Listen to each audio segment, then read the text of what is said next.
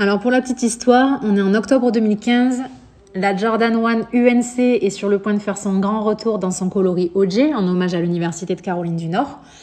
Et pour moi, c'était une paire incontournable cette année-là que j'attendais avec beaucoup d'impatience. Du coup, ce matin-là, je me connecte sur plusieurs sites pour tenter de la choper. Sachant qu'à l'époque, on était encore sur le fameux système premier arrivé, premier servi, que nous regrettons tous, je pense.